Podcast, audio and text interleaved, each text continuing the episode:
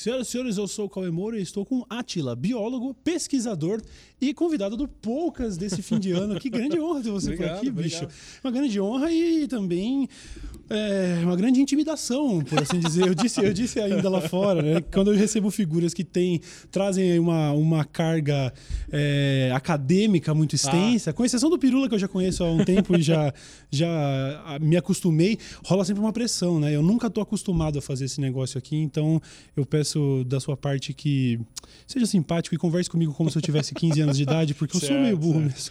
Tá, perfeito. Eu relevo, eu relevo.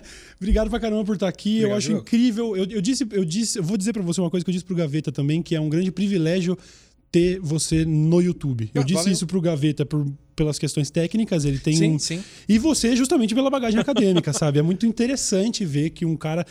Você é pós-doutor em biologia, certo? Eu tenho, É, ou, ou é. é- ou vai além, eu não sei nem Não, como funciona. A formação termina no doutorado.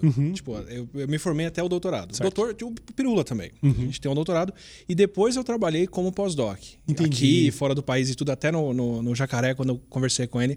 Parecia que eu tava falando que eu tinha vários títulos e tal. No fim, não, é doutorado. Entendi, entendi. E você, em algum momento, você teve que fazer essa escolha. Eu vi Sim. você falando sobre isso até em outros lugares, sobre como a carreira de divulgador científico ou youtuber, de um jeito mais simples de, de resumir, ela acaba entrando em conflito em algum momento com a sua carreira de pesquisador e você teve é, que decidir para ver onde ficaria e acabou ficando com esse lado que acaba misturando com entretenimento e tudo mais e, o grande público. É, co- como é para você essa, essa é uma reflexão que ainda existe sobre Não, essa, essa tomada de decisão? Assim, é, foi uma decisão bem consciente e bem proposital. O começo foi por coincidência. Eu fazia divulgação assim, eu estava na pós-graduação, fazia blog, fazia outras coisas, e eu via que tinha muita gente na internet querendo saber sobre ciência, mas nenhum cientista disposto a ir lá e conversar com as pessoas. Ainda não tem, tem muito pouco.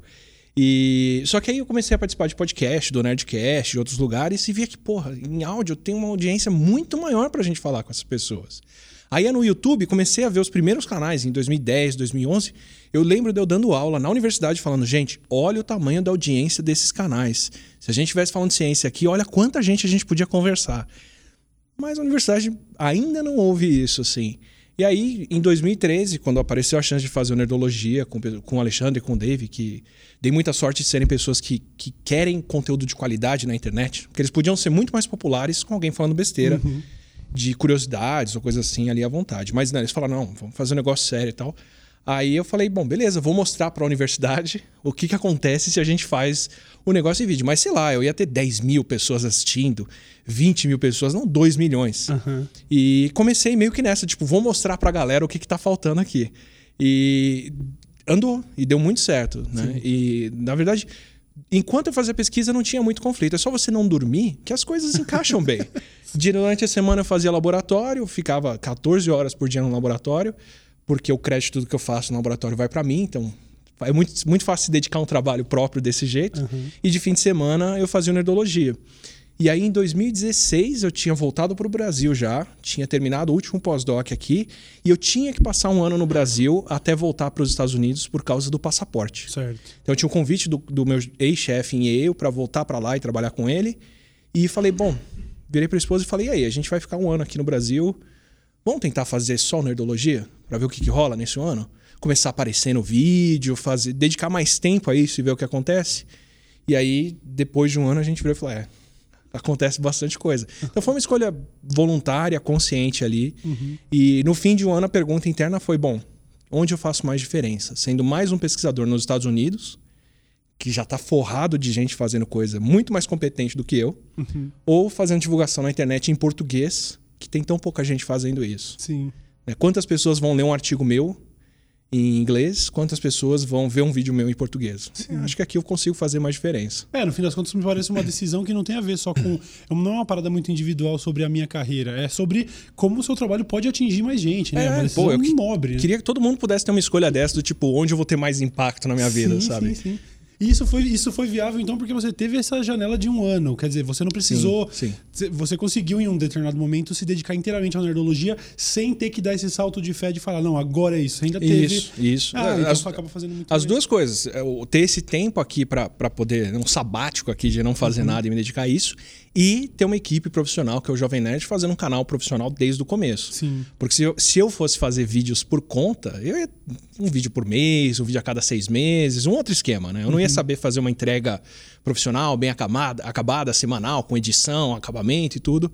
E então eu tive esse conforto muito grande, né? A academia já estava resolvida, eu tinha o convite lá fora, se tudo desse errado, eu continuava no que era o plano A, na verdade, Que era conciliar de alguma forma. e ficava no plano B. Se- e também na ideologia, se não tivesse me sustentando até então, eu voltava para os Estados Unidos e seguia só fazendo fim de semana e sem dormir. Sim. então, que bom que deu certo, né? E essa, e essa questão que você falou sobre o teor, ele poderia ser muito mais popular, poderia ter, ser menos menos nerd nessa essência assim mais é, assim que tem uma, uma parada muito mais é, que pode ser mas não maçante mas que é um conteúdo mais denso às vezes que eu tava inclusive assistindo com a minha namorada e ela, eu lembro dela falando assim é, é bem nerd mesmo né? Tipo assim não é, um entretenimento muito comum que você veria em qualquer É. lugar. É, esse teor ele foi discutido também com, com o jovem nerd Azagal? Vocês tiveram sempre vocês sempre concordaram em qual seria o teor voluntariamente, pelo menos antes de eu começar a fazer isso a sério, seria pior o teor. Eu, eu tenho essa pegada de consumir muito livro, consumir muito artigo, procurar coisas de outras áreas. O que eu faço é meio que um review acadêmico toda semana. É, eles puxavam a coisa para não fala mais da explosão, fala mais do personagem, até a gente chegar no meio do caminho. Mas é uma coisa também porque assim, canais de curiosidade tem outros. É, o que eu consigo fazer de excepcional, de excepcional assim, de incomum, né, é pegar uma coisa que é muito densa e tentar deixar ela um pouco mais popular ali. E aí grudar quadrinhos, personagem de cinema, o que for em cima pra galera não assustar tanto e passar pelo episódio inteiro. Então, parte do trabalho com nerdologia é trazer outras coisas que a internet podia ter, que é referência bibliográfica, é citação de livro, é citação de artigo, é mostrar como o processo do conhecimento acontece, que outros canais de curiosidade não vão pôr. Então, é tipo, olha, antes a gente pensava isso, por causa disso agora a gente pensa aquilo.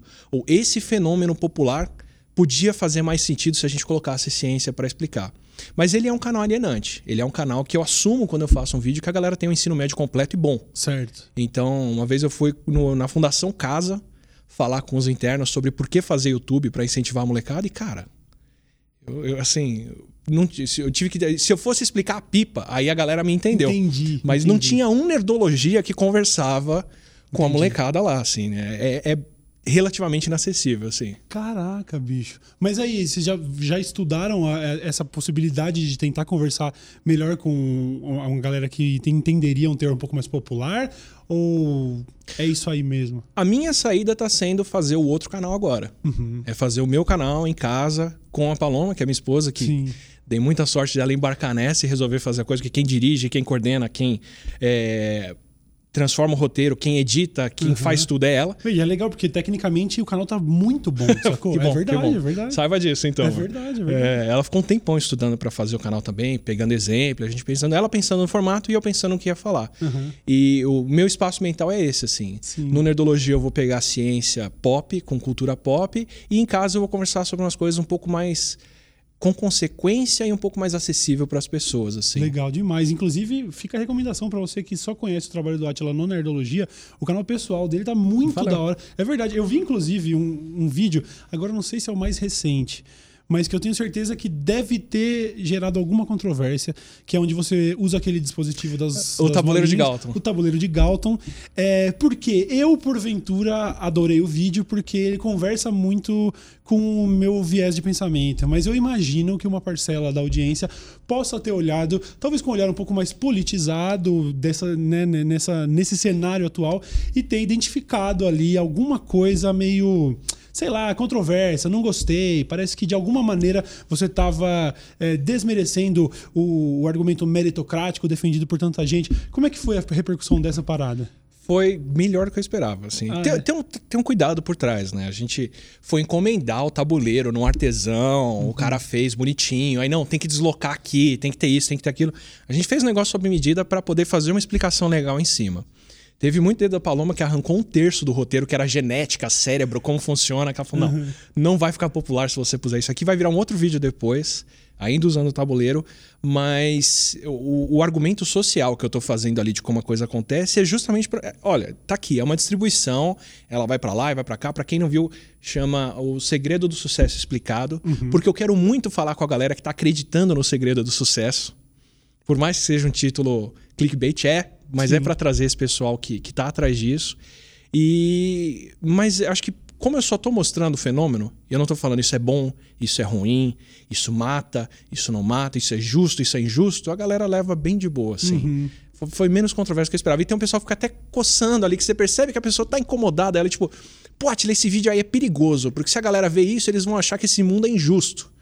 Então, cara, deixa eu te contar um negócio. é meio que é mesmo. É o que tá aqui, sabe? É, eu acho, inclusive, para dar um panorama para quem não viu, uh, no vídeo o Atila explica de maneira de maneira muito átila, que eu não vou conseguir fazer de maneira nenhuma, mas explica basicamente, fala um pouco sobre esse negócio do caminho do sucesso, sobre como o contexto onde você nasceu, as decisões que você toma, o acaso principalmente, a sorte, o azar, acabam muitas vezes determinando ali o seu caminho e que dependendo de, do ponto de onde você parte, é muito mais difícil você chegar em outros lugares, né? E, e eu acho que é por isso que eu assisti pensando, eu não sei, eu assisti aquele, aquele prazerzinho sádico de pensar, Ai, cara, tem tanta gente brava agora vendo esse vídeo. É. Interessante ver que não gerou tanto rage. Mas eu acho que também porque é um processo muito interno, assim. Porque o que eu falo no vídeo é verdade. Eu transitei socialmente demais por causa de educação. Uhum. Então é uma agonia, é uma agonia, assim, é uma percepção minha desde muito tempo, sabe? Eu estava numa escola particular que claramente hoje eu consigo perceber que não era para eu estar tá lá pelo certo. meu poder aquisitivo. Tipo, as férias da molecada eram Disney, era Porto Seguro, era, sei lá, Fernando de Noronha, e eu nunca tinha pego um avião, sabe? Uhum. Molecada voltava com um tênis de marca e eu tinha aquela chuteira Sim. barata da, da chute, soccer né? que chute. Uhum. É, e na faculdade, cara, teve gente que conviveu comigo na biologia que passou na faculdade e ganhou um carro, que, que era um carro importado, sabe? Umas coisas assim. Então, tipo, eu percebo que sempre foi a educação que me colocou num ambiente onde eu não pertenceria se não fosse por isso. Então, uhum. para mim era fácil estar tá reparando nessa coisa, né? Sim. Porque para quem realmente saiu do canto privilegiado, toda decisão é boa toda decisão é de sucesso e te traz dinheiro. Uhum. Você vai ter que tomar muita decisão ruim é, pra você terminar um pouco mais pobre. Tem que haver uma combinação de, de uma sucessão de, de fatores para você conseguir fracassar quando você parte de um ponto tão privilegiado. Né? É, é, sei lá, pra quem tá transmitindo essa experiência de verdade. É que nem o Pelé ir lá e falar: olha, gente, se você treinar e treinar muito, você pode ser o melhor jogador do mundo. De fato, ele é. Sim. né? Mas, tipo, quantos vão se fuder tentando Sim. fazer isso e não vão chegar Ai, ali? Cara, esse, esse, esse discurso que eu, eu. Puta, é foda porque as pessoas que que, usam esse discurso, elas geralmente parecem estar fazendo de coração, bem intencionadas, justamente porque elas são a prova do discurso. Cara, acredite nos seus sonhos, é, faça, é. você vai chegar lá. E eu fico coçando a cabeça pensando, cara, não, não é suficiente. Mas no fim das contas, acho que, beleza, para muitas pessoas, talvez só a esperança de chegar lá seja um grande motivador. Então, ainda que ela não vá chegar, é bom que acredite, né? É, o, o, que eu queria era ser útil, sabe? Uhum. Nessas horas do tipo, Olha, se você criar sua startup e ela for um unicórnio, você vai virar um bilionário. Legal. Isso é o caso de um brasileiro, cinco brasileiros. Sim. Beleza, mas para cada startup dessas, tem 30 mil programadores que os caras estão contratando e pagando uma fortuna.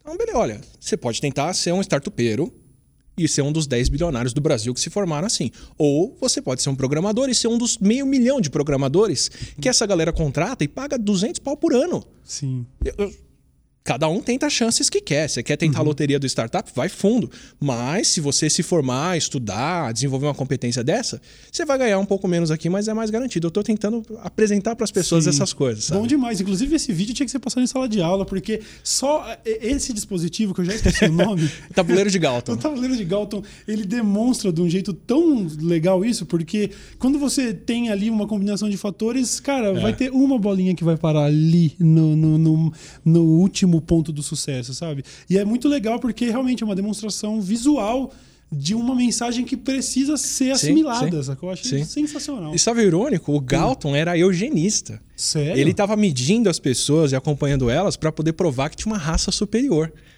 E, e, o próximo vídeo com o tabuleiro é justamente para mostrar o quão certo e o quão errado ele era em procurar essas coisas com as pessoas. Cacete, Mas é, é, é, é, aquela coisa da, da, faca que corta para os dois lados, né? Exatamente. A ciência que podia ser aplicada para isso, a gente pode aplicar para aquilo também. Uhum, exatamente. Uma coisa, inclusive, por falar em ciência, eu tenho uma curiosidade meio pessoal, que é saber, você ter tomado o caminho que seria um pouco mais popular dentro do, da divulgação científica, é, como isso repercute é, dentro do, com, com os seus colegas, os, as, pessoas, as pessoas mais. Existe um grupo mais acadêmico que seria um pouco mais, eu diria, sei lá, conservador e que olharia isso de torceria o nariz para o tipo de Cara. trabalho que você faz? Eu, felizmente, convivi muito pouco com isso. A galera que convivia comigo gostava da divulgação, sempre me apoiaram. Meu ex-chefe me apoiou demais nisso, foi quem deu espaço de eu fazer as coisas, o departamento que eu trabalhei. Meu chefe de fora promoveu para a universidade inteira o que eu fazia. Então eu, no meu, no meu nichozinho, estava bem protegido. Eu tive até um aluno de pré-iniciação científica, que era um moleque de 12 anos, que foi procurar o laboratório porque ele tinha ouvido um cara no Nerdologia falar sobre vírus. E quando descobriu que o cara do Nerdologia era daquele laboratório, ficou por lá. Sério? E, e foi estudar no ensino médio. Nem no ensino médio, ele estava no, no, no ginásio, equivalente ao ginásio, né? No oitavo ano, nono ano, e ficou no laboratório para aprender como é que funciona. Então, foi uma repercussão legal. Mas, é, tradicionalmente, a academia não leva isso bem. Eu conheço divulgador assim, que é professor, que o pessoal do departamento já falou: ó, aquele canal lá que você faz, cara, você devia parar porque ele te atrapalha, Você viu? tá zoando. gente que passou em concurso público e concorrente foi alegar para a banca que, olha, se essa pessoa assumir o emprego, ela não vai poder trabalhar porque ela faz divulgação científica. E a banca levar a sério e falar, pô, é verdade, a gente não tinha pensado nisso. Não, eu não entendi esse argumento do, do concurso. Por quê? Eu não entendi. Não, ó, vocês Ah. podiam me contratar. Certo. Eu não fui tão bem quanto essa pessoa, mas essa pessoa que vocês querem contratar, ela gasta tempo no YouTube fazendo divulgação. Ah, entendi. Então, vocês vão contratar alguém que aqui que não vai. Tipo, ela já publicou mais do que eu. Mas se Aham. você contratar, agora que ela faz esse canal, ela não vai trabalhar tão bem quanto eu. E a galera levar a sério. Porque, pelo financiamento de ciência que a gente tem no Brasil, como é financiamento por verba pública, ponto, Aham. é, não tem preocupação de divulgação. Eu fazer mais ou menos não me traz mais verba. Você pegar um caso como os Estados Unidos, onde é a mesma verba pública, proporcionalmente o governo americano gasta o mesmo ou mais do que o brasileiro com pesquisa, e financiando universidades, inclusive particulares, tipo o Yale ficava com 70% da verba Certo. do laboratório para eles, e o resto era para o laboratório, verba pública. Mas como parte vem de doação, a galera é obrigada a divulgar e fazer as coisas para se promover. Então as referências que a gente tem de fora não são de pessoas que falam de ciência porque é legal só. São de pessoas que falam de ciência porque é legal e porque elas precisam de dinheiro para a Ah, pesquisa entendi. delas. Entendi. Então elas são muito mais disponíveis. Caraca, mas eu sei lá, eu, eu olhando aqui de fora, eu acho que a habilidade de conseguir falar sobre coisas complicadas, maçantes, potencialmente chatas, ela é uma habilidade incrível, porque é, é sério. de- eu, é, eu entendo que é, para para você fazer o conhecimento chegar, muitas vezes você vai ter que realmente açucarar e fazer de um jeito que requer muita habilidade, sabe? E a gente perdeu o intermediário. Né? Na, na mídia tradicional, tem o jornalista, tem a jornalista que vai lá, entrevista o pesquisador, transforma aquilo numa coisa mais palpável, que às vezes pode ser um pouco errada. O cientista reclama muito do jornalista, mas que vai ser muito mais acessível. E agora com mídia social, é você ali. Ou você tem o dom e tem a empatia de falar com as pessoas desse jeito, ou já era, sabe? Sim. A gente reclama de fake news, mas assim, o brasileiro médio foi muito pouco alfabetizado. O- a gente vê o desempenho em teste internacional com o PISA que acabou de sair. De escolas públicas, o brasileiro consegue interpretar duas frases Uau. na prova de literatura. Duas frases escritas, não chega a um parágrafo, na média. Então, é, a gente tem uma carência de alfabetização muito grande. O que, que essa galera vai fazer? Vai ler notícia de jornal ou vai ver vídeo no YouTube, no Facebook, no WhatsApp? Vai ver vídeo. Beleza. Se essa pessoa for ver vídeo, não tem vídeo científico. Não é nem que ela vai ser. Ah, tem fake news, estão querendo desinformar ela. Não, não. meu, É se ela opção. quiser, é a única opção. Aham. É de- literalmente um deserto alimentar, sabe? Que o pessoal fala que você tem ambientes nos Estados Unidos que fazem as pessoas obesas porque não tem mercado saudável ao redor. Sim. Porque só tem fast food e, e lojinha de, de posto. Como se fosse uma verdadeira epidemia, assim, eu acompanho. Você não tem como chegar numa comida saudável. Uhum. É a mesma coisa para quem for procurar informação em redes sociais, sabe? Se você não sabe procurar bem, o YouTube pode salvar a sua vida, te formar, ajudar você a entrar na faculdade e tudo. Mas se você não sabe procurar, é um deserto. Não tem informação boa. Sim. E a gente não tá ajudando a pôr isso lá. É, daí a importância do seu trabalho de ter que tomar esses espaços e mostrar, viu? É, vamos, vamos mostrar. Não, nem existe outra versão da história. Quer dizer, para muitas vezes existe a mentirosa e é, o que, e é o que eu tô aqui tentando divulgar. Mas também daí acho que dá para justificar, talvez, um pouco desse receio de uma parte do, da galera acadêmica um pouco mais tradicional, porque já que tem tanta besteira sendo dita, infelizmente, talvez exista um receio ali de, nah, eu não sei, o cara tá sendo muito Sim, popular, completo, tipo, completo. Eu já ouvi universidade falando, não, mas se eu fizer um canal e alguém falar besteira da universidade lá na internet? Eu falei, gente, já estão falando besteira da universidade. Se você entrar em grupo de WhatsApp, só tem foto de festa falsa falando que é festa de gente pelada dentro da universidade. Já estão falando mal Sim, daqui. tem os nossos ministros dizendo que estão plantando maconha e fazendo metanfetamina em laboratório. Tipo, Tipo, o que, que, você, que, que é o pior que você vai fazer? O mínimo que você pode fazer é mostrar pra que, que vocês estão aqui. caraca, velho. Eu não sabia. eu- é, eu realmente não tinha pensado por esse lado de existe um receio de, da, da galera acadêmica, porque ah, pode dar problema, mas eu realmente, se você estiver lá no meio observando, já tá dando problema e não é de É, hoje. é. Quão frustrante é para quem trabalha nessa área ter que lidar com essa nova. Não sei se é uma nova onda ou se a gente só tem.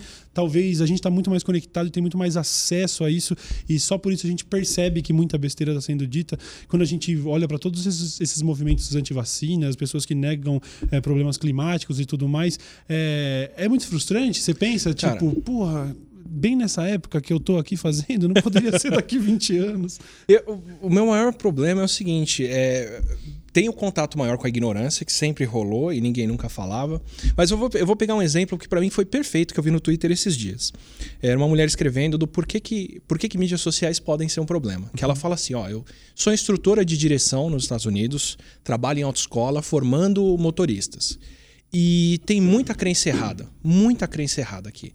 Tem gente que acha que se você dirigir bêbado, você tá melhor na hora que bater porque o corpo já tá mole. Tem Nossa. gente que acha que o cinto de segurança quebra o pescoço se você estiver usando. Tem gente que acha que segurar o bebê no braço é melhor num acidente do que colocar ele na cadeirinha. É, tem muito pensamento errado, muito pensamento errado do como a galera se comporta com isso. E a gente leva tempo para convencer o pessoal do contrário. Ela falou: se você tá surpreso e nunca ouviu falar isso, é porque isso não pode ser noticiado. É porque quando a TV vai entrevistar alguém para falar sobre cinto de segurança, é um policial falando que você não pode beber e dirigir e que você tem que usar o cinto. Sim. Porque a, a- a demanda pública pela ignorância rola.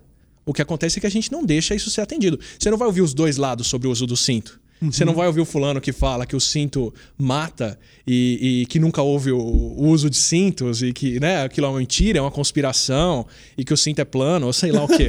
e, e- né? Você- e, e- a, tipo, a mídia tradicional filtra isso. Uhum. E a mídia social não. Ela entrega. Ela entrega isso tudo. Então, assim, a grande dor que eu tenho é que tem problemas que a gente já podia ter sanado e que estão voltando por isso. Então, sarampo.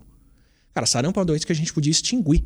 A gente tem uma vacina, ela é efetiva. Se você vacinar mais de 95% da população, ninguém pega sarampo e tá ótimo. Mesmo quem poderia morrer de sarampo, não vai pegar porque tá todo mundo protegendo. A gente fez isso com a varíola. A gente conseguiu extinguir uma doença do mundo com a varíola. E o sarampo tava quase lá. Aí aparece esse monte de boato que sempre teve, que é a rejeição à vacina, só que agora tem como voltar a circular.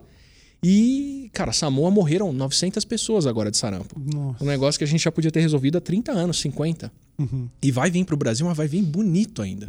Eu achava que o Brasil não tinha movimento anti-vacina. Ele estava atrasado. Ele tá chegando agora, Ah, é. o que é o movimento americano de 2000 e pouco, assim. Isso, isso é muito assustador, é ver que realmente ah, o que parecia ser um negócio distante, que eu tratava como meme. Eu olhava para esse movi- movimento terraplanista, por exemplo.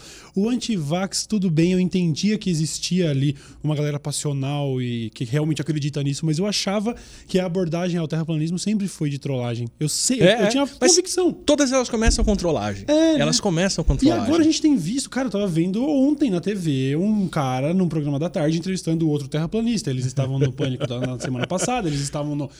Eles estão tomando espaços. Como, que, como é possível, cara? Como é possível? da audiência, e esse é o grande problema. Em mídia social, que impera é isso, então é o que vai fazer isso circular, e a TV responde a essa demanda, atendendo essa audiência. Você falar terraplanista no título de um vídeo, dá audiência, É gera clique. O meu vídeo mais assistido dos últimos cinco, cinco meses, eu acho, é reagindo a comentários de terraplanistas. É, é- é isso. Existe um fascínio, parece. É, né? é. Então, começa com fascínio, começa com a zoeira, mas a galera pega. E, e o, o- o triste é que depois que pegou, não tem volta. Com vacina fizeram isso. Tem estudo que os caras pegaram.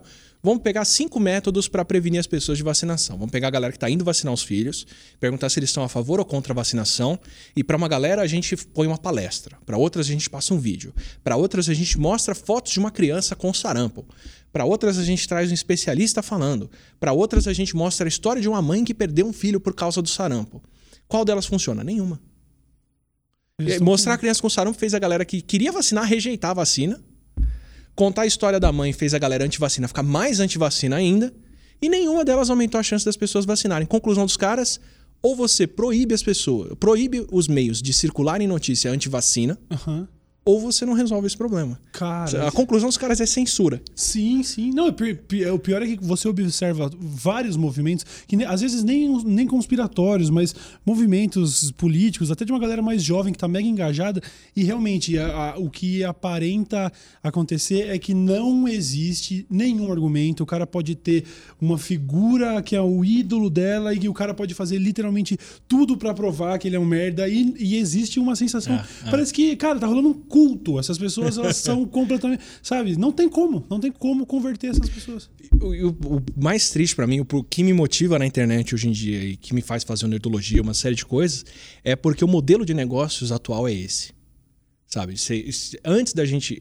Vai parecer que eu tô defendendo regulação aqui e que eu sou o cara que tem que regular tudo, mas é, antes da gente regular a comida e falar o que podia ter ou não comida, além da galera usar, sei lá, carne de cavalo como. Ou de cavalo de menos, né? Mas usar carne de cachorro como se fosse carne de, de boi ou qualquer coisa assim, tinha literalmente crack na comida. Tinha cocaína na comida para as pessoas. Tem xarope infantil, tem, Aham, tem refrigerante famoso que tinha cocaína dentro pra galera tomar. Então, assim, como que você vai vender mais comida do que o teu concorrente? Enfia crack. Sim. E aí todo mundo vai voltar pra comer. Era literalmente o que a gente fazia. Então não é, não é uma possibilidade. Ah, será que se desregular? Não, a galera punha. E beleza. E por muito tempo isso foi aceito até virar e falar: não, calma. Cafeína pode, álcool pra maiores, mas mais viciantes do que isso era melhor não ter na comida. Sim. Rede social tá nesse ponto hoje. E se você pega uma coisa, sei lá, o, o- o teste AB. Teste AB é aquele. Que versão que funciona melhor. Né? Então o Facebook tá lá e eles falam: o que será que vai fazer as pessoas passarem mais meia hora por dia no Facebook? Será que se eu mostrar essa foto ou essa foto vai, vai fazer as pessoas passarem mais tempo aqui? Ah, não sei. Eu tenho 2 bilhões e meio de usuários ativos por dia. Eu descobri. Eu apresento essa foto para 100 milhões de pessoas, eu apresento essa outra foto para outros 100 milhões de pessoas. Ah, 15 segundos, beleza, já apresentamos, estamos aqui com os resultados. Ah, essa aqui reteve as pessoas por 0,2 segundos a mais. Isso equivale a 100 milhões a mais de dólares de anúncio por dia. Então vamos ficar com a versão B. Próximo teste AB. Ah, dessa foto aqui, será que eu apresento ela vermelha ou laranja? E você vai fazendo o que você quiser. Então, assim, é uma máquina de se aperfeiçoar em reter a atenção das pessoas. Sim. É isso. Twitter, Facebook, YouTube, Instagram, qualquer rede social, o que eles estão disputando é atenção. O que eu quero de você aqui é que você me ouça. E a qualquer custo. E o que, que traz a atenção das pessoas? Informação nova. Então, o que, que vai trazer a atenção das pessoas? Olha, gente, a evolução continua válida, como a gente sabe, pelos últimos 300 anos. Não vai, não vai trazer, né? Não é informação nova. O que que é informação nova? Olha, gente, esse povo tem um DNA alienígena que desafia a evolução. Opa, esse esse é novo. Esse é da hora, esse eu quero ver. E aí né? você acaba vendo páginas com. Com esse, com a- fingindo que são páginas de ciência, Cara, compartilhando umas coisas. É, E isso Sabe? vai com, com ciência, com política, com culinária, com o que você quiser. Qualquer um desses vai te levar pra uma versão mais extrema que te prende a atenção por mais tempo, sabe? Tipo, ah, eu vou ver um vídeo de cachorrinho, daqui a pouco você tá vendo um vídeo de leão, do cara que tem uma lontra de estimação, do cara que tem um tigre de estimação, e beleza. Você começa a ver receita, aí você vai terminar com receita com mega hambúrguer, Total. o brigadeiro gigante, ou mukbang, que é aquela galera comendo 5 quilos. E, e- e- Eu vejo, eu vejo. Abraço pro Corbucci, eu vejo todos os vídeos Então, Corbucci. é sabe, se você começou vendo alguém comendo, onde você vai terminar? No corbucho comendo. Exatamente. É tipo, aquilo é humanamente. O limite do humanamente possível. Esse é o final do seu vídeo. É lá que a audiência vai acumular. Porque o resto do caminho não te informa mais nada de novo, né? Sim. Se você começar. já, Vamos ver a opinião de alguém ponderado na internet. Olha, gente, eu acho que a situação é complexa.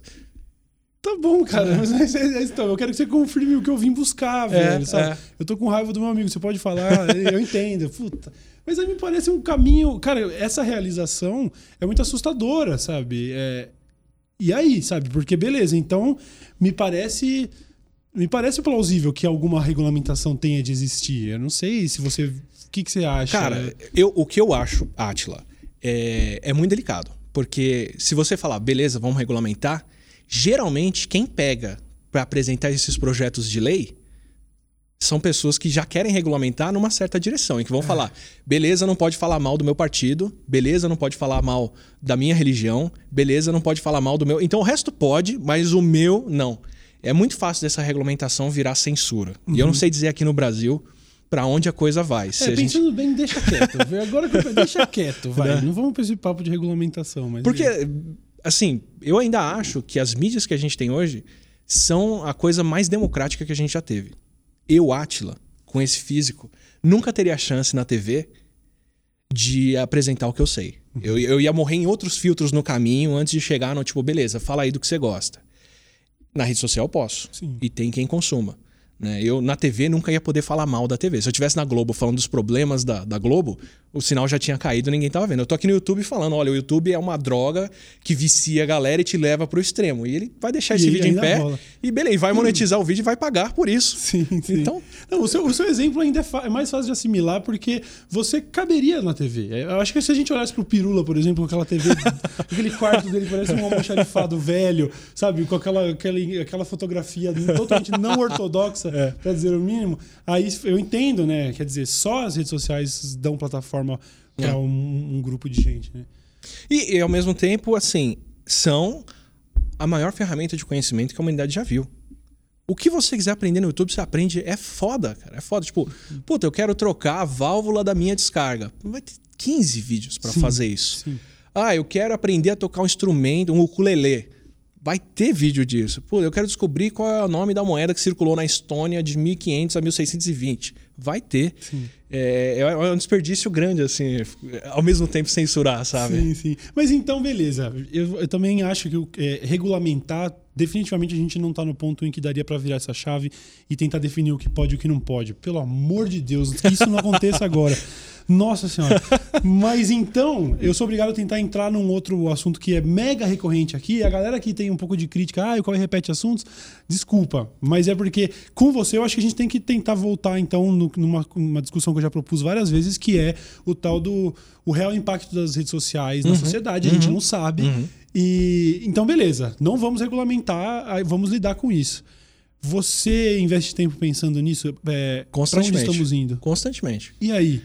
Cara, para mim, primeira coisa, que foi o porque eu prestei concurso na universidade, e foi a última vez que eu tentei e falei, bom, não me querem aqui, porque foi justamente a importância de a gente alfabetizar digitalmente as crianças. Uhum. Começa, adulto para mim já não tem mais saída. Sim. A galera que pegou já o, o já entrou no grupo de WhatsApp, que, que joga para um extremo, que já entrou no grupo de Facebook de ódio alguma coisa, ou que já está acompanhando canais de Perdemos ódio ou de extremo já, já, já foi.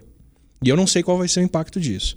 Mas o mínimo que a gente tinha que fazer era educar a molecada para buscar fonte de informação, comparar, checar, é, ver quem fala, qual é a qualificação da pessoa e por aí vai, para ter um senso crítico, sabe? Uhum. As poucas vezes que eu pus aluno de graduação para fazer conteúdo para a internet, eles encontraram notícia falsa, desmentiram, tiraram notícia do ar. Então você imuniza muito rápido a galera de fazer isso, assim. Uhum. Mas é, foi, foi engraçado. Eu tava numa, numa mesa redonda sobre o futuro do jornalismo.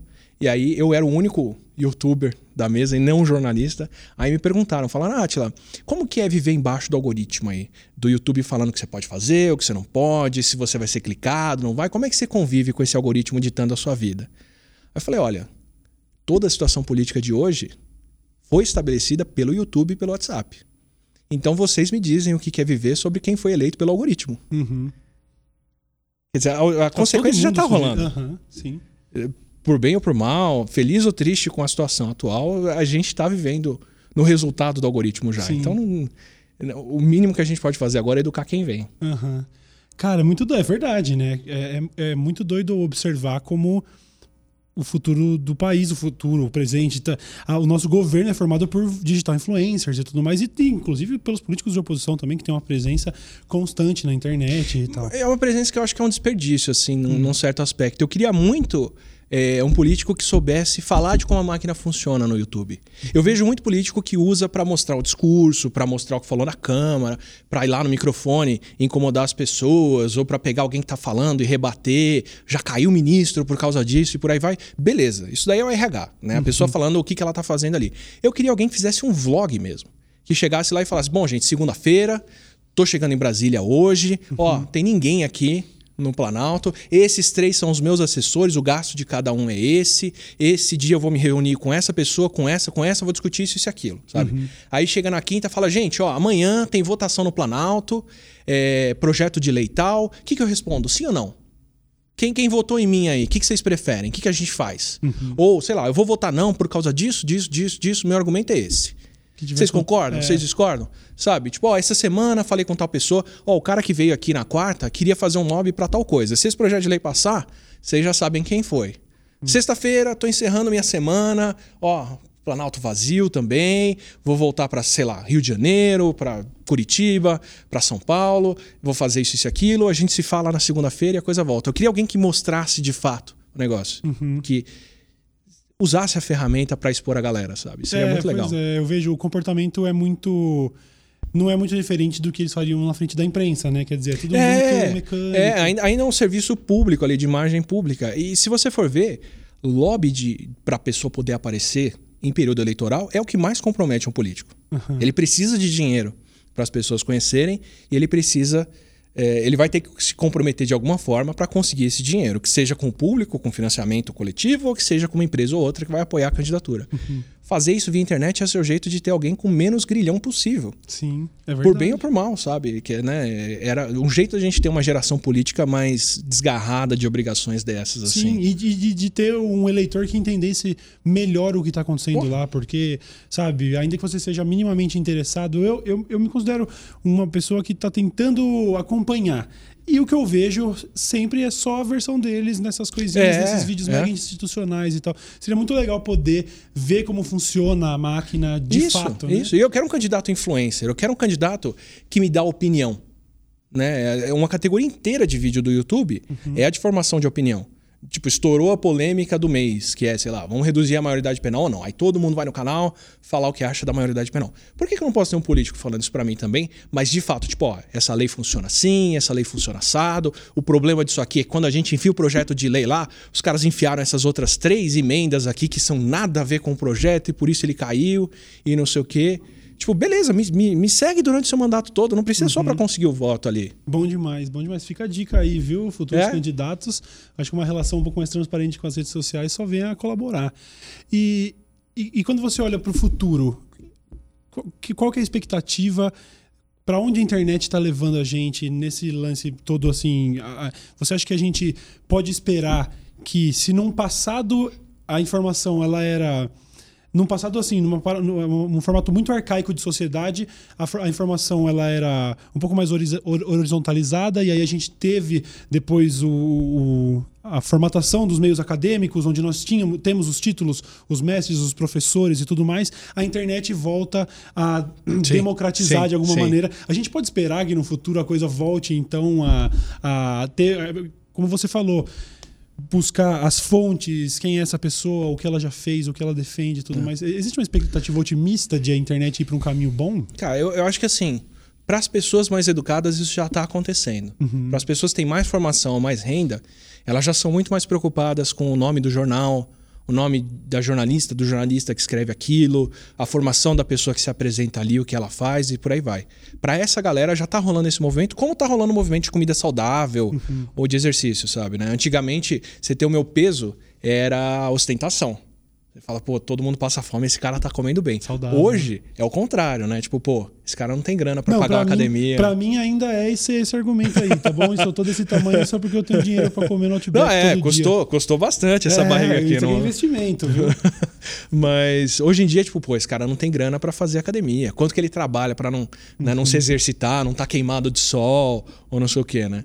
É, a mesma coisa tá rolando com a informação. Tem, um, tem a informação gourmet. O Nerdologia, ele é um- uma informação gourmet ali. É Uhum. pra galera que já sapeou informação em vários cantos, agora quer uma coisa mais assim, assada, daquele jeito. Pro grosso da galera, o grande problema é acesso. Se você tem um plano de dados que só te dá acesso ao WhatsApp, Sim.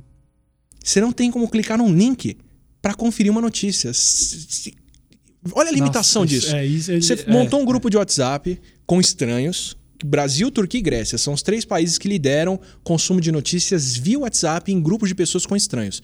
Todas democracias super fortes. Uhum. E a galera vai consumir notícia via WhatsApp. Beleza.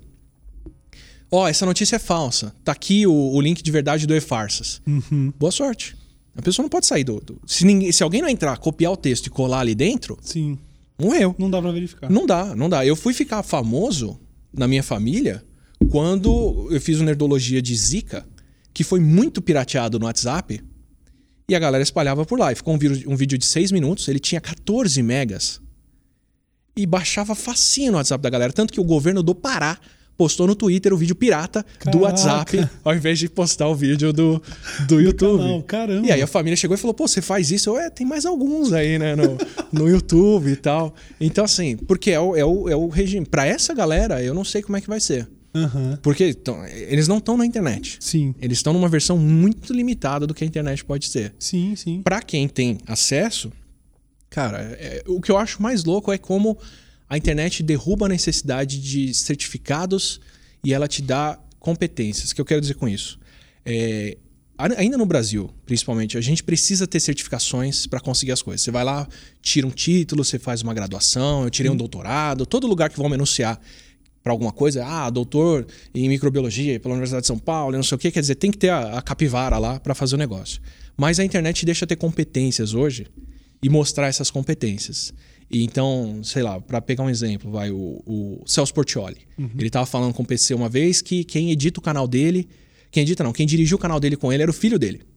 Que dizia com quem ele ia falar, por isso que ele foi fazer o. o como é o nome? Lapada. Sim, com sim. você e por aí vai, que o filho dele falou pra fazer isso. Efetivamente, o filho dele, com 14 anos, tinha mais capacidade de dirigir um canal do YouTube do que o SBT Sim. inteiro. Sim. Um moleque de 14 anos. É, isso é fascinante. E ele Fato consegue entregar essa competência, né? Se você falar hoje, eu quero um editor, pode vir uma menina de 12 anos e falar, beleza, qual é? Olha aqui os vídeos que eu faço. E ela vai fazer uma edição fodida. Você vai falar, putz, eu quero, eu quero essa pessoa. Então, assim, a internet deixa a gente fazer isso. Sim. Pular a necessidade do certificado bonito, formalzão, e partir para competências legais e entregar essas coisas. Isso é a parte que me anima muito, assim. Sim. De ver a galera se informar, aprender e conseguir entregar essas competências de maneira, sei lá, participar do mundo mais do que o SBT inteiro, inclusive. Sim, sim, bom demais. É, eu, eu observei que você comentou esse, esse negócio de as pessoas vão tentar buscar melhores fontes, quem é esse jornalista, qual é esse veículo, qual é a credibilidade, credibilidade dele.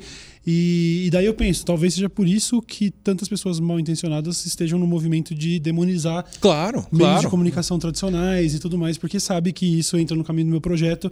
Então é melhor falar que o jornal X ou Y só divulga merda, É, o lance todo de Fecha a porta para sempre. É. Porque antes, antes a informação você não tinha como acessar ela. Uhum. O problema é que você não encontrava a informação. Hoje você não tem como não deixar ela vazar. A Não sei que você esteja na China, que remove do TikTok qualquer referência a Hong Kong, por exemplo. Sim. Os caras conseguem fazer um negócio dessa escala, a não ser que você esteja lá. É difícil da informação não chegar até você. Então o que a gente faz é tentar soterrar ela. É jogar muito mais bosta em cima pra você não poder ver a informação séria. Então, tipo, assassinaram uma vereadora no Rio de Janeiro. Foi executada. Se você controlasse os meios de imprensa 30 anos atrás, a vereadora bateu o carro e morreu. Hoje não rola. Vai ter vídeo, vai ter foto, vai ter coisa da galera mostrando o carro fuzilado. E aí o que, que você faz? Você soterra com foto dela, montagem dela no colo de um traficante, isso e aquilo. Você tem que jogar muita informação falsa em cima pra coisa sumir. E, e se isso só não funciona, o que, que você faz? Você tem que des- descredibilizar quem fala sobre aquilo. Não, quem tá defendendo ela é, é vendido, é isso, é aquilo, e por aí vai. Você tem que desacreditar quem questiona o negócio ao contrário. E cientistas rodam nessa. É, é, a gente entrou na época, aí, queimadas. O, o- o diretor do INPE vai lá e fala: gente, pegou fogo. Ela fala: não, não, pegou fogo, tchau. Uhum. Ele que, aliás, foi condecorado numa revista essa semana. Sim, né? foi um, um dos- entre os 10 cientistas mais influentes do mundo. Só isso. Sim. Só isso, assim. Então, a- o, o meu problema é quando chega nisso. Viés político, de, Uhum. De verdade, eu, felizmente eu sou muito alienado nesse ponto Uhum. e isso mantém a minha sanidade mental, inclusive. Mas é, eu trabalho com informação. Você chegar hoje num livro didático e falar evolução acontece é uma posição política. Uhum. E, e, e é- tá ficando uma posição cada vez mais complicada. Sim, sim. É surreal, é surreal, surreal completamente. Realmente a gente está vendo, inclusive, o terraplanismo surfando em, nesses alguns pacotes ideológicos ali e entrando também como uma questão política. Se você, para todo um grupo de defensores, o, existe um argumento cristão conservador em cima da defesa da Terra plana e qualquer pessoa que discorda disso está em outro espectro político. Não tem a ver com fato, não, Não. tem a ver com ciência. Não, pelo contrário. É, é, na verdade, a Terra plana, se você olha para o negócio bem de perto mesmo, tem até aquele. Tem um documentário muito legal da Netflix que é o. Terra plana? Ou alguma coisa Ai, assim. Como é o nome Eu dele? não Eu, lembro o sei, é sensacional. É, É, se você procurar por Terra Plana no Netflix, Vale a pena demais encontrar esse assistir. documentário. Porque eles foram super neutros. Eles entraram em convenções de terraplanismo, essas coisas, saíram filmando a galera e mostrando e vão ver como é que é esse negócio. Nem chamaram de groselha, nem nada. Uhum. E, mas se você, eles não mostram isso tanto. Mas se você conversa, o ponto todo da Terra plana, e eu já vi que você é um esferista pelo globo ali atrás. Sim. É, Eu sou, como é um defensor da bola molhada giratória conversível. Eu vi esse termo agora. Conversível. Acreditar que uma bola conversível está vagando pelo universo, eu pensei, nossa, é uma analogia bizarra, mas tudo bem. E o, o ponto é, quando você fala que só a Terra não é plana, porque a galera admite que Marte pode ser redondo, a Lua pode ser redonda, por aí vai, mas a Terra ser plana quer dizer assim, esse lugar foi criado no centro do universo para nós humanos. Então eu, eu, eu, eu sinto isso porque eu vejo a mesma vibe do criacionismo aí. Que é virar e falar, não, tudo bem, mas isso aqui foi feito para nós. Então é, se- é colocar o ser humano no centro do universo, no fim das contas. Um argumento que acaba esbarrando diretamente nessa questão da crise climática, porque para todo esse grupo de pessoas, esse negócio de temos que preservar meio ambiente, não, não, tá aqui pra gente consumir. Tá aqui pra servir. Tá aqui pro meu deleite, É, é, é. sabe? E eu Não acho existe- curioso porque, tipo, você aceita que essa natureza foi feita pro ser humano. Você aceita que o ser humano desfruta dela. Mas você não aceita que o ser humano tem uma influência negativa nela. Uhum. Tipo, o aquecimento não é feito por nós. Caramba, você né, aceitou a convenção toda. E aí, o, o problema é que isso vira essa porta de entrada. Que uma vez que você falou, beleza, a Terra é plana, para você assumir que ela é plana, você teve que desacreditar de todo o resto. Todo. Então, ela é, uma- é- cara, é, a melhor, é o melhor ingresso que tem. É tipo spam. Você já recebeu uns spam tosco que você fala, por que. que a pessoa não tem nem português direito. Como que ela quer me convencer que ela é o meu banco pedindo a minha senha? E aí você fala, né? Mas tem um porquê. Tem um porquê. Porque o- se o cara faz um spam muito, muito bom, muito convincente, vai vir uma galera que depois vai desconfiar e só vai dar trabalho para ele. Né? Se, se você ligar pro teu banco e atender alguém com barulho de presídio atrás, você vai falar, "Hum, talvez não seja o meu banco. Ele não quer essas pessoas. Ele quer alguém que não vai dar trabalho. Sim. Então ele manda 12 milhões de spams toscos, porque se cinco pessoas responderem, essas cinco, meu amigo, vão acreditar no que Ela já você caiu. Quiser. É Beleza. verdade, é Você, tem, verdade. né, você tem aquele esquema mágico para vender. É o mesmo esquema da Terra plana. Se você fala, olha, convenção de terraplanismo, vem para cá, gente. Quem acredita que a Terra é plana? A galera que vier, cara, a Telex Free é o de menos. Você faz o que você Exato. quiser. Cara, exatamente, é verdade. A partir do momento que pra pessoa comprar a ideia de terraplanismo, cara, vacina fazer mal é, Puta. é um asterisco Não, dentro é. do pacote, sabe? É, é um- é- é um sinal super honesto de alguém que vai acreditar no que você falar. Aham. É muito assustador, ju- justamente porque eu acho que entre as pessoas que propagam essas ideias, alguns gurus e pessoas que são referências é, em uma série de argumentos pseudocientíficos, umas, umas conspirações absurdas, eu acho que no fundo elas sabem, sacou? Elas sabem disso. tipo, elas sabem. Não, Ó. bicho, eu peguei, já era. Esse cara já tá fisgado. Se ele comprou aqui, já era. O resto já foi. Esse cara já é meu, entendeu? E isso, isso é uma coisa que tá caindo bem. bem isso, é, isso é uma coisa legal de como a coisa tá andando. Agora que a galera percebeu que o estrago tá feito e tá começando a olhar de perto, esse mês de novembro saiu uma pesquisa da Sociedade Brasileira de Imunologia indo atrás de quais são as notícias anti-vacina que circulam no Brasil. E o que eles acharam é, basicamente, quem usa a rede social para se informar não acredita mais em vacina. Isso foi o pior achado dos caras. E é um grupo específico de principalmente mais novos, homens. É, é o pessoal que, tá- que tem acesso a isso, que consome a gente, inclusive. E não necessariamente você que me consome, mas sua demografia. Não, pelo amor de Deus, né? Por favor, não. Você assiste os vídeos do Atila e é anti-vax, não faz sentido. E, e eles levantaram essa bola só. Os imunologistas falaram: bom, essas são as antiverdades, essa é a desinformação que a galera, plant- que a galera plantou, e identificamos que, o, eh, que toda essa informação é traduzida de uma única fonte nos Estados Unidos. E é um movimento consciente porque essa tradução é boa e por aí vai, não é nem tradução automática. Quer dizer, é um movimento bem feito, sistemático, consciente. Aí foi uma galera jornalista, que, se eu não me engano, era do Estadão, e foi levantar quem estava por trás disso, quem que estava promovendo isso. E achou um monte de site de venda de, de terapias alternativas, mas que fatura milhões por trás.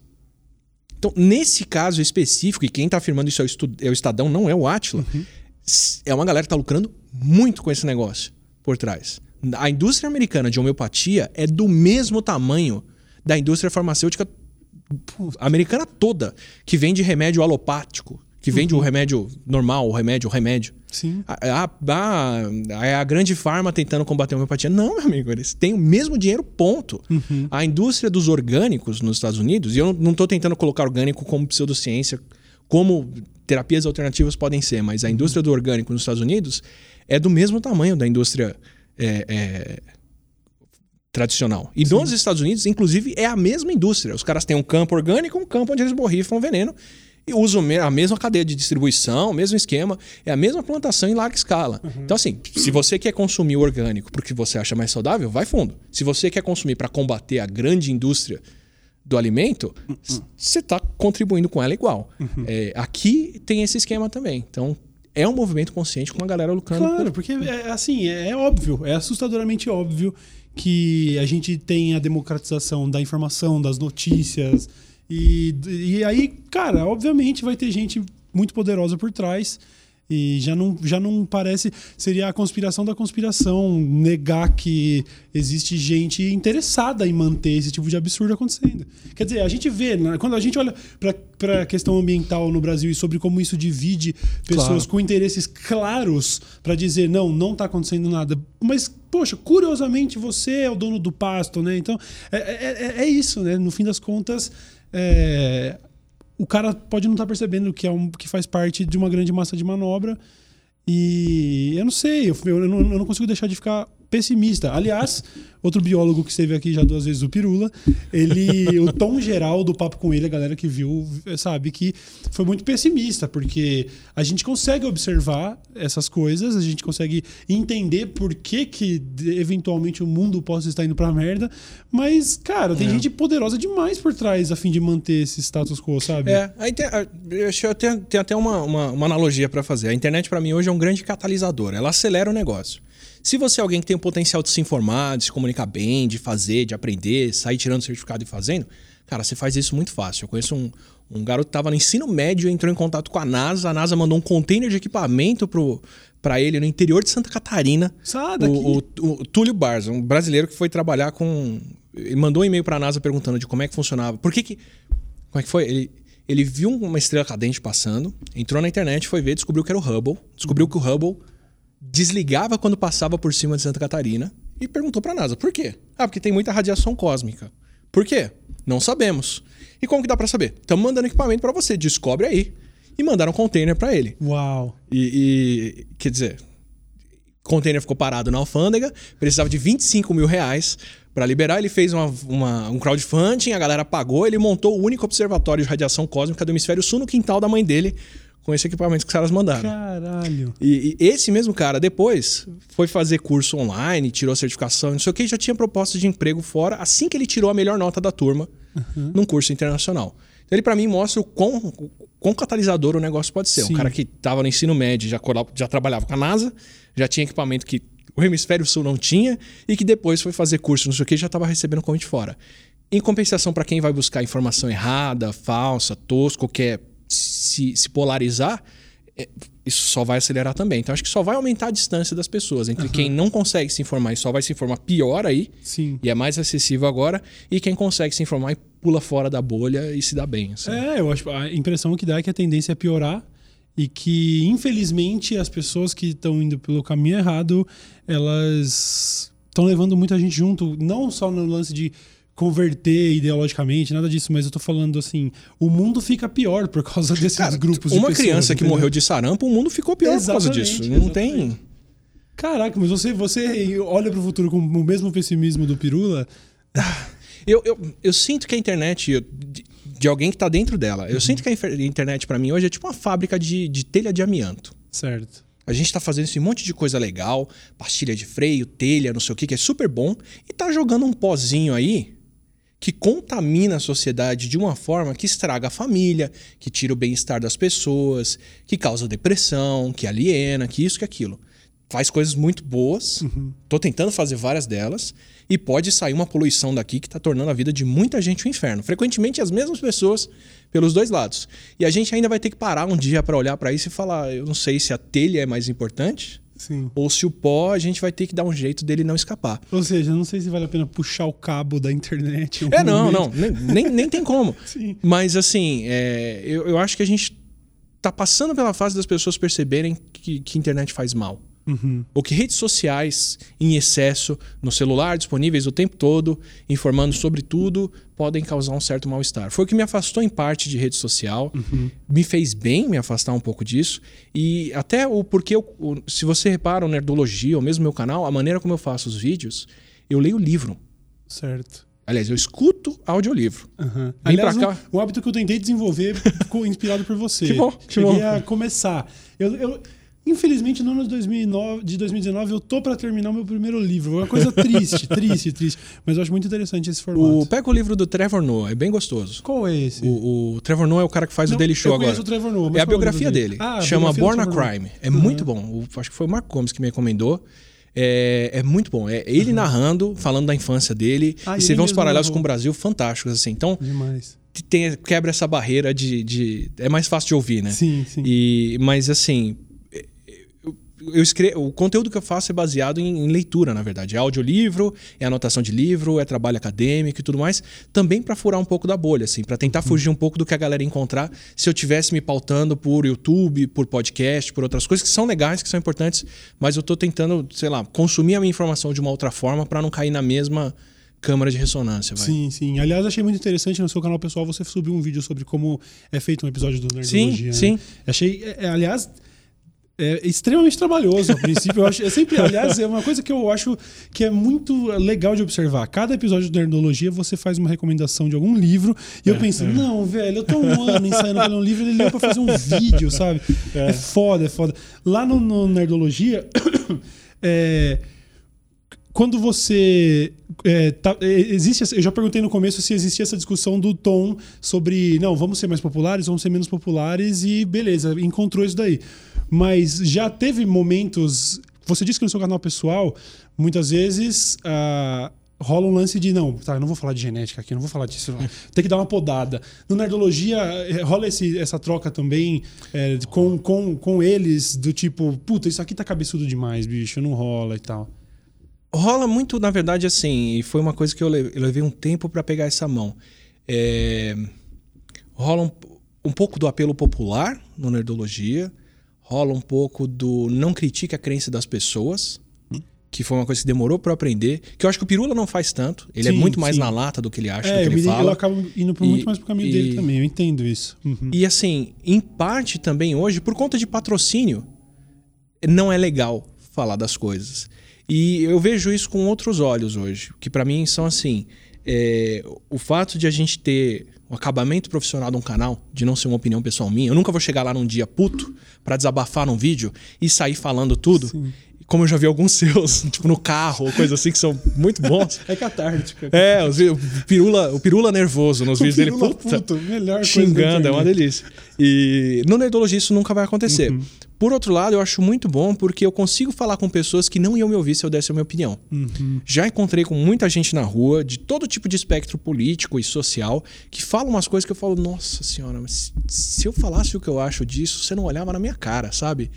Mas por outro lado, eu gosto de fazer esse, esse, esse meio do caminho ali. E acho que por isso que eu também não tive muita resposta negativa, porque eu tô o tempo todo tentando podar opiniões ali e, e às vezes vou até além do que eu gostaria de falar para tentar respeitar um outro lado que eu não acho tão válido ou não acho tão importante, mas porque eu quero conversar com todo mundo que ouve aquilo. O vídeo de, do Segredo do Sucesso é meio que isso, assim. Eu tô.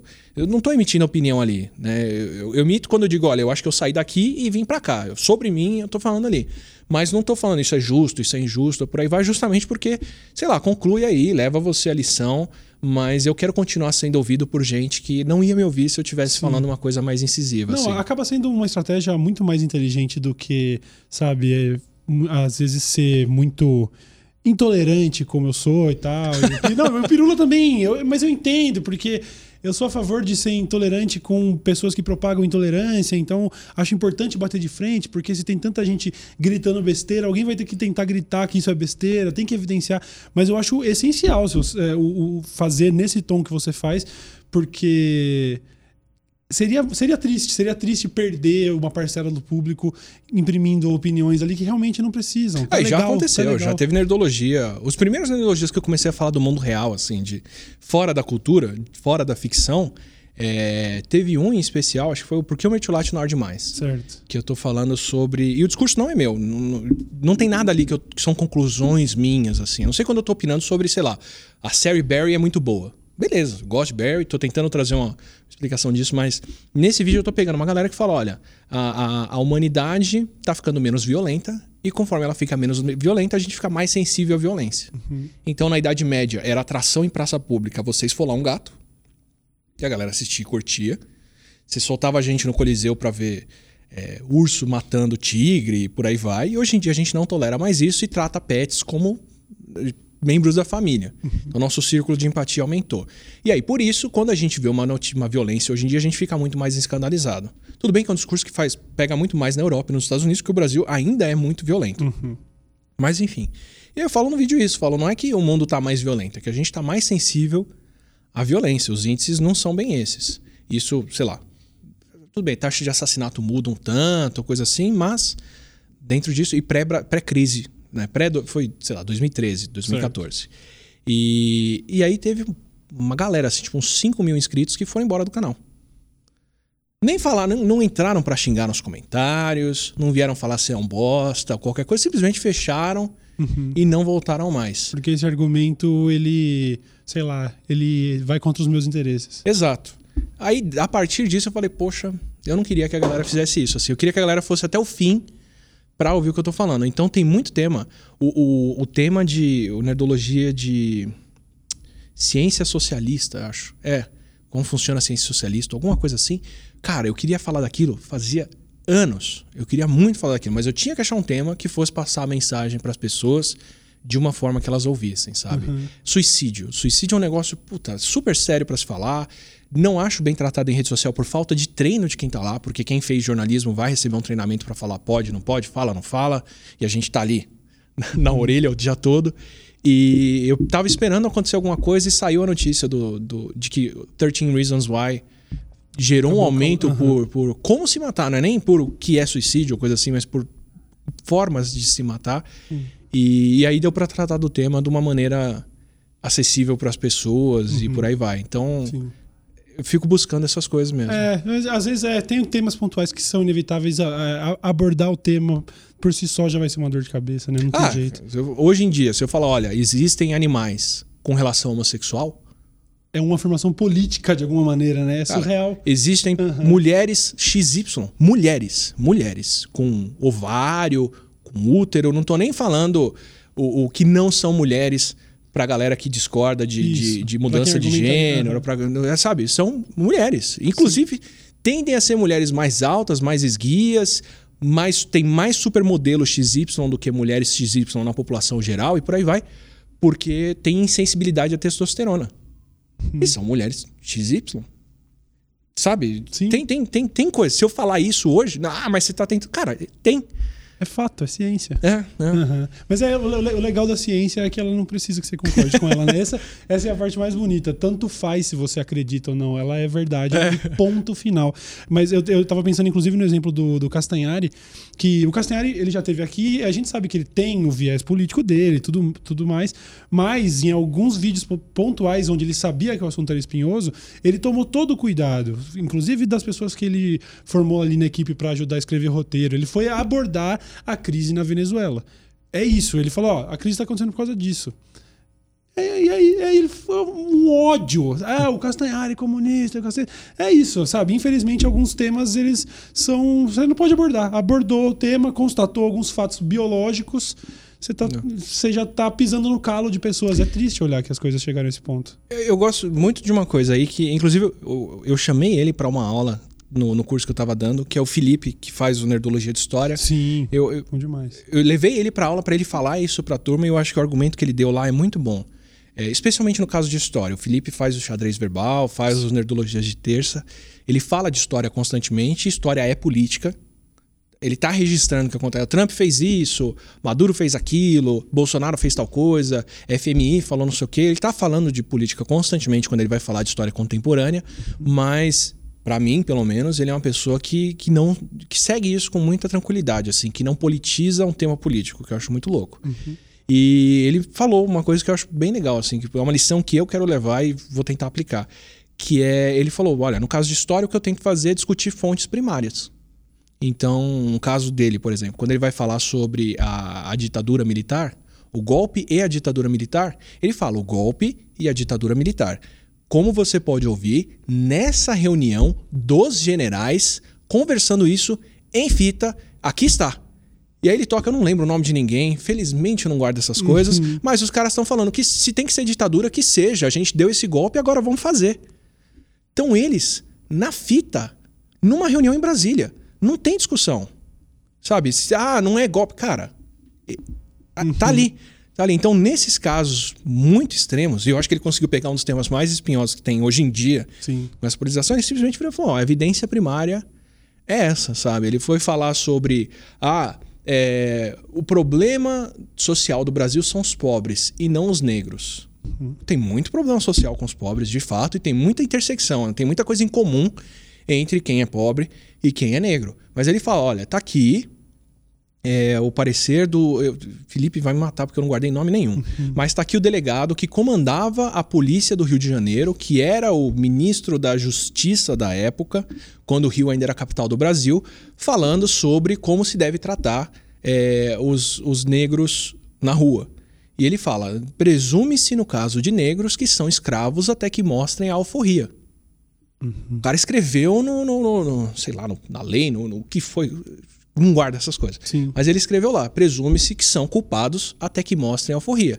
Então, você me fala o que você quiser de que isso é um problema social, que é pobreza, que não sei o quê, mas o ministro da Justiça falando para todo mundo a gente presume inocência, mas no caso de negros, presume-se que são escravos até que provem o contrário, é a cor de pele, ponto É fato. ali, Tá registrado. naquela época, pro Brasil inteiro, mas era a cor de pele. Então ele tá dando a fonte primária. Se você acha que isso é justo, injusto, quer politizar, que não é, beleza, mas foi o que o cara escreveu. Então eu gostei muito disso. Assim, eu vou levar essa, essa Sim, coisa para sim, outro, sim. sabe? Que não tem. Aham. É ruim. A gente tá tentando o tempo todo passar por assuntos. Às vezes isso envolve conseguir uma fonte que tenha a, a formação para puxar uma carta dessas, né? E, e eu passo por isso toda vez que eu vou falar de coisas que não são biológicas, então tenho que ir atrás do físico, tenho que ir atrás do, do geólogo, tenho que ir atrás da galera para poder puxar essa informação. E alguém, se, se, aí, se alguém discorda de mim, eu falo, beleza, mas é alguém da tua área que está falando isso, eu não vou estar aqui argumentando. É, ou ter esse repertório de poder puxar essas coisas, né? Então, de poder virar e falar, olha, tá aqui, essa mulher é XY, ela tem ovários, ela tem útero, ela pode ter filhos. Eu, se eu não me engano, não tenho certeza. O que, que você diz sobre isso? É, é- é- é militância da minha parte? Não é? Isso isso existe, né? Então, sim. puxar essas fontes, assim. Ah, legal, interessante pra caralho. É, eu queria finalizar de alguma maneira, assim, eu por mim a gente ficava aqui mais umas três horas, mas eu queria finalizar com duas coisas bem pontuais, que uma curiosidade que eu tenho sobre os nerdologias, que muitos deles falavam sobre os heróis e os poderes deles e, e se seriam plausíveis ou se, se a gente fosse traduzir realmente para a ciência real, para física, se seria mais interessante, menos interessante.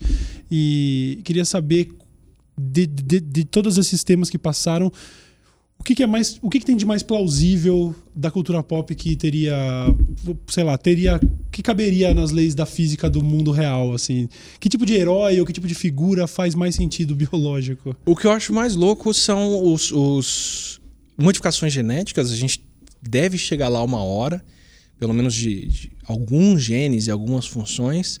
Mas eu gosto muito das ficções mais recentes que são bem pautadas por realidade, assim, tipo Perdido em Marte. Certo. Cara, tirando, sei lá, tempestade em Marte derrubar uma antena, porque não tem atmosfera para ter tanto vento, o resto do filme inteiro é plausível. Uhum. Curiosamente, deve ter sido o último livro que eu li, inclusive.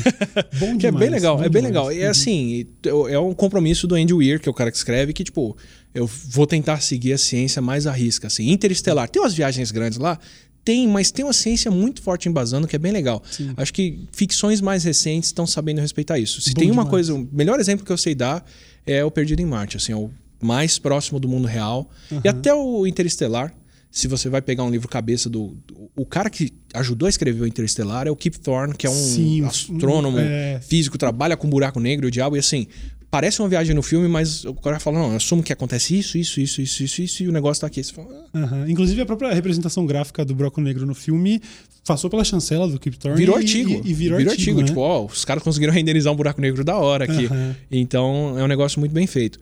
O que eu acho mais legal disso, que é o maior desafio do Nerdologia, na verdade, para mim, é você conseguir extrapolar o pensamento científico. Que é uma coisa que eu queria fazer com cientistas, os caras não, não pegam, sabe? Eu já tentei fazer essa pergunta. Imagina que você é um pesquisador de qualquer da tua área e o Superman vira para você um dia e fala: Ó, 24 horas, eu sou tua mão de obra, o que você me falar eu vou fazer. Você fala, ah, eu quero uma amostra do núcleo do Sol. O cara vai voar lá para mim, vai trazer essa amostra. Eu quero uma amostra do núcleo da Terra. Beleza. Fazer esse tipo de exercício de como um, um, um negócio, romper as leis, Sim poderia trazer uma coisa legal, é difícil de fazer e requer muito domínio de área, assim, Sim. sabe? Se você tem essa criatividade, aquilo fica melhor. Tipo, o, o, o super. Pô, se ele pegasse uma pedra, amassasse na mão dele até aquilo virar um pedaço de lava, ele derruba uma nave com aquilo. Ele não precisa ir lá dar soquinho, Sim. voar até a nave e fazer um negócio. Sabe? Tipo, ele vai brigar com o cara, ele faz assim e se ele faz isso com o dedo numa velocidade próxima da velocidade da luz, é uma explosão. Escolha a potência da sua bomba do lado do cara e acabou. Quer dizer, tem, tem coisas para se criar aí que são sim, muito boas. Sim, o que eu mais gosto de fazer na nerdologia é, é, é, justamente não virar falar não rola, não faz, porque isso dava para fazer com tudo. Mas virar e falar: olha, se essa coisa fosse possível, olha que louco que uhum. dava para ser um negócio assim. Sim, que é o que torna o, a, a o conceito da nerdologia é sensacional, né? E, e, é, é uma criatividade que eu queria que as pessoas exercessem, sabe? Você não precisa saber de física. Beleza, você só precisou pro vestibular, tá bom, mas olha que louco, se você entende o mundo, olha o que você consegue extrapolar de legal para esse mundo ficar mais rico aqui. Mas esse é um hábito que você levou pro seu consumo de cultura pop do dia a dia? O que não vira vídeo ainda passa pelo seu questionamento? Ah, do, puta, o tempo todo. Esse ano eu acho que eu li, eu vi uns 90 livros. Então o que vai pro Nerdologia foram uns 12, 15 desses. O uhum. resto eu vou anotando, vou marcando, vou guardando e ainda vira. É, discussão em casa é um inferno. Bom demais. É, para finalizar, curiosamente, você falou de livros, eu disse que tinha duas perguntas pontuais aí. A última seria: eu queria pedir de você uma recomendação para leitores ultra casuais como eu que espera um livro do Andy Weir para, inclusive ele lançou o próximo, qual, qual que é o mais recente dele que ele lançou Artemis, depois? Artemis. Artemis já comprei, porque eu já sei que esse é o tipo de leitura que eu consigo, até onde eu consigo ir. Mas não necessariamente romances nem nada. Tipo de leitura simples que, que possa servir também para audiência aí do Poucas. Um livro para a gente entrar em 2020 legal aí. O que, que você recomendaria? Pode ser mais de um. Pode ser, por favor. Tem um que já é antigo, mas eu ainda acho um dos melhores tratados de política que tem, que é o Guerra Mundial Z. Olha só. É fantástico. Não tem nada a ver com filme. O filme é tipo, vamos ver zumbis se empilhando no muro aqui, que eu ainda acho da hora. Uhum. Mas o, livro é um jornalista passeando pelo mundo pós-apocalíptico. Deu certo. O spoiler do, do livro, desculpa, mas é, é o começo uhum. dele. O mundo sobreviveu. Uhum. E o que ele está fazendo é entrevistando pessoas de cada país para perguntar como aquele país lidou com zumbis ah. surgindo. O audiolivro é premiado, é porque os atores são atores com sotaque de cada país. Então ele vai entre, é, é, o Andy Weir, como desculpa, o Andy Weir não, o, o, Max Brooks, que é o filho do Mel Brooks, é, entrevistando, ele é o jornalista e são atores, tipo, ele vai falar com o cara da África do Sul, é aquele sotaque de sul-africano sendo entrevistado. Ele vai falar com um japonês, é um, sota- é um japonês sendo entrevistado e por aí vai. E, cara, é uma aula de geografia e geopolítica, assim. É, tipo, não, Israel já tinha essa mentalidade, fez tal coisa, a China fez isso, Coreia do Norte, ninguém sabe. É, puta, o Brasil, tráfico de órgãos, não sei o que lá. Tem umas coisas muito loucas que você Caraca, fala. É um jeito legal de, de aprender sobre, sobre é, geopolítica, assim. Aham. É, mais recente saiu esse ano qualquer coisa do, do Randall Munroe, que é o cara do XKCD. Ele tem o, o. Como é que é o nome dos livros? O IC, que é um de respostas absurdas para perguntas absurdas, que é um cara que inspirou muito nerdologia. Então ele foi o cara que veio e falou: e se eu lançasse uma bola de beisebol próxima da velocidade da luz? E o cara é físico, formado, ele vai calculando, descrevendo, Nossa, fazendo. demais. E ele vai mostrando a coisa sendo extrapolada. Então é nerdologia ilustrado por alguém que manja. É foda. O, ele soltou um depois que é o explicador de coisas, que é mais recente. E esse ano ele soltou um how-to, que com certeza está sendo traduzido para o Brasil, que é como, sei lá, como fazer um fosso de lava ao redor da sua casa. E o cara calcula quantas placas elétricas você tem que pôr para esquentar o negócio, qual que tem que ser a largura do fosso para ele não esfriar muito rápido, não esquentar, qual é o tamanho da usina nuclear que você tem que ter para poder gerar aquela energia. Ele leva, Demais. leva o negócio a sério mesmo. Esse é super acessível e, e- e legal.